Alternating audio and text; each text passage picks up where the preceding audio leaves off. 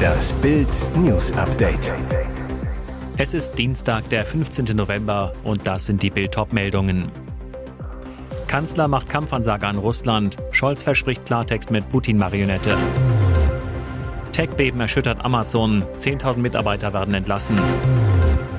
DFB-Ankunft kurz nach Mitternacht. Jetzt startet unser Wüstenabenteuer.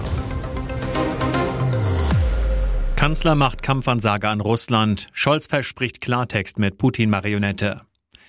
Direkt nach seiner Landung auf der indonesischen Insel Bali machte Kanzler Olaf Scholz eine deutliche Kampfansage an Russland. Er versprach Klartext zu reden mit Sergei Lavrov, dem Marionettenausminister aus Moskau.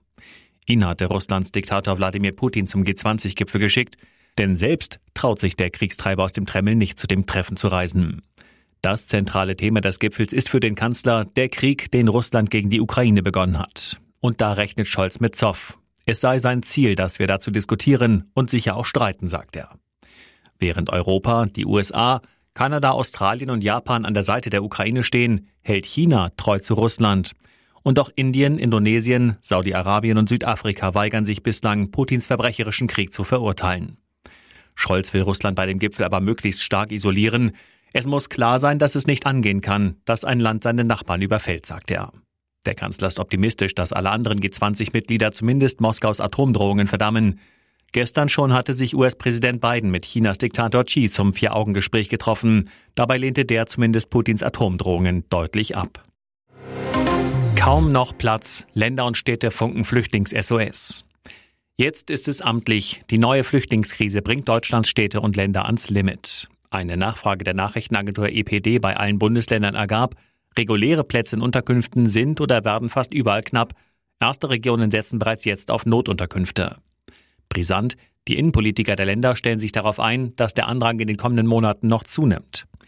Der Vizechef der deutschen Polizeigewerkschaft Manuel Ostermann kritisiert in Bild, dass Innenministerin Nancy Faeser zuletzt mehr über Bargeldobergrenzen statt über die Zuwanderungsgrenzen diskutieren wollte.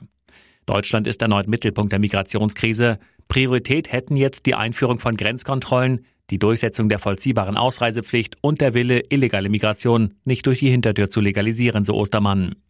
Selbst innerhalb der Ampel rumort es, Manuel Höferlin, der innenpolitische Sprecher der FDP-Fraktion, fordert einen Neuanfang in der Migrations- und Integrationspolitik. Höferlin zu Bild, Straftäter müssen konsequent abgeschoben werden. Auf der anderen Seite möchten wir die Zuwanderung von qualifizierten Arbeitskräften durch die Einführung eines Punktesystems erleichtern. Tech-Beben erschüttert Amazon. 10.000 Mitarbeiter werden entlassen. Sie sind die Konzerngiganten der modernen Welt, doch jetzt müssen sie den Gürtel zunehmend enger schnallen. Der Online-Riese Amazon will rund 10.000 Mitarbeiter rausschmeißen. Der Stellenabbau in der Verwaltung und im Technologiebereich könne noch diese Woche beginnen, berichtet die New York Times. Im Mittelpunkt der Kürzungen die wenig ertragreiche Gerätesparte des Konzerns. Dazu zählt auch die Sprachsteuerung Alexa. Eingestellt wird der Dienst deshalb nicht, lediglich auf Effizienz getrimmt. Das könnte etwa die Folge haben, dass weniger neue Funktionen entwickelt werden. Die geplanten Entlassungen kommen kurz vor dem profitablen Weihnachtsgeschäft, der Hochsaison im Online-Shopping. Da zählt eigentlich jeder Mitarbeiter. Das zeigt, wie hoch der wirtschaftliche Druck bei Amazon sein muss. Die Amazon-Aktie musste in den vergangenen Wochen üble Verluste hinnehmen. Als erste Aktiengesellschaft der Welt verlor der Konzern eine Billion Dollar Börsenwert. Zuletzt hat auch der krisende Facebook-Konzern Meta heftige Stellenstreichung bekannt gegeben. Twitter setzte unter Neuchef Elon Musk die Hälfte seiner Belegschaft vor die Tür. TV-Legende Jay Leno verunglückt, schwere Verbrennung im Gesicht. Er liebt teure Autos, jetzt wurden sie ihm zum Verhängnis. Talkshow-Legende Jay Leno hat durch einen Autobrand schwere Verletzungen im Gesicht erlitten. Das berichtet das Promi-Portal TMZ. Gegenüber Variety sagte Leno, ich bin okay, ich brauche nur ein oder zwei Wochen, um wieder auf die Beine zu kommen. Der ehemalige Moderator der Tonight Show hielt sich am Sonntag in einer Garage in Los Angeles auf, wo seine Autos untergebracht sind. Plötzlich ging eines der Autos in Flammen auf. Wie es heißt, haben die Flammen Lenos linke Gesichtshälfte verbrannt. Sein Auge und sein Ohr sollen aber unverletzt geblieben sein. Der Moderator befindet sich jetzt in einem Krankenhaus, das auf schwere Verbrennung spezialisiert ist. Von 1992 bis 2009 sowie von 2010 bis 2014 begeisterte Leno als Moderator der Tonight Show das US-Publikum.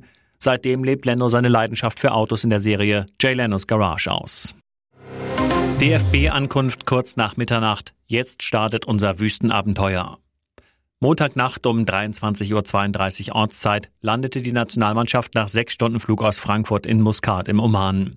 Mit zwei Bussen ging es ins nahegelegene Kempinski Hotel direkt am Meer. Um 0.08 Uhr kamen die DFB-Stars dort an. Rund 30 Fans und Einheimische in Scheichgewändern bejubelten die Spieler. Bundestrainer Hansi Flick ging als erster die Treppe zum Hotel hoch, grüßte freundlich in die Runde. Auch Thomas Müller, Josua Kimmich und Co. hatten gute Laune. Heute Nachmittag steigt das erste Training im Oman. Morgen findet dann die WM-Generalprobe gegen die Nationalmannschaft des Oman statt. Gut möglich, dass Flick da schon große Teile seiner WM 11 aufbietet. Der WM-Countdown läuft. Und jetzt weitere wichtige Meldungen des Tages vom Bild Newsdesk.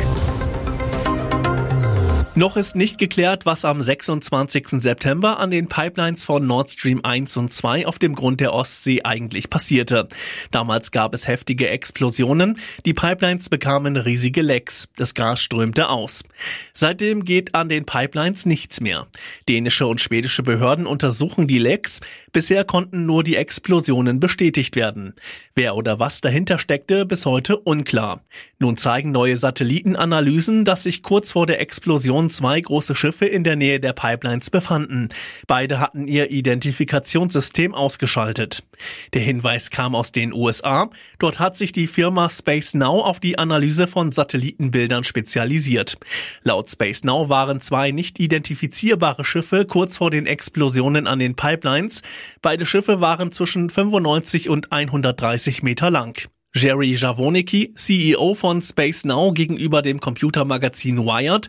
Sie hatten ihr System ausgeschaltet. Es gibt deshalb keine Informationen über die Schiffsbewegungen, den genauen Standort und auch keine allgemeinen Informationen.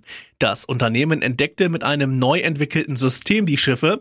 Wir haben alle Informationen an die NATO weitergegeben. Die Ampelregierung plant eine große Wohngeldreform. Sowohl die Höhe der Bezüge als auch die Zahl der Empfänger soll massiv ausgeweitet werden.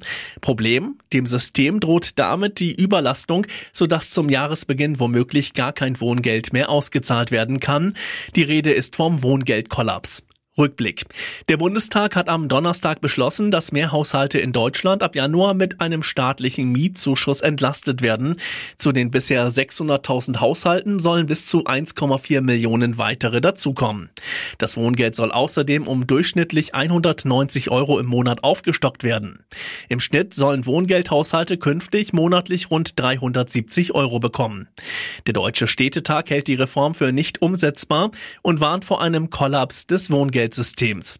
In dem Papier heißt es, Sollten die IT-Fachverfahren in den Ländern zum Inkrafttreten nicht verlässlich lauffähig sein, können in den ersten Wochen bis Monaten des Jahres 2023 gar keine Wohngeldanträge durch die Wohngeldbehörden beschieden werden. Weder Folgeanträge von Empfängern vor der Reform noch Neuanträge ab Inkrafttreten der Reform. Nach dem Fund eines Toten in einer Nürnberger Wohnung hat die Polizei einen Verdächtigen in Leipzig festgenommen.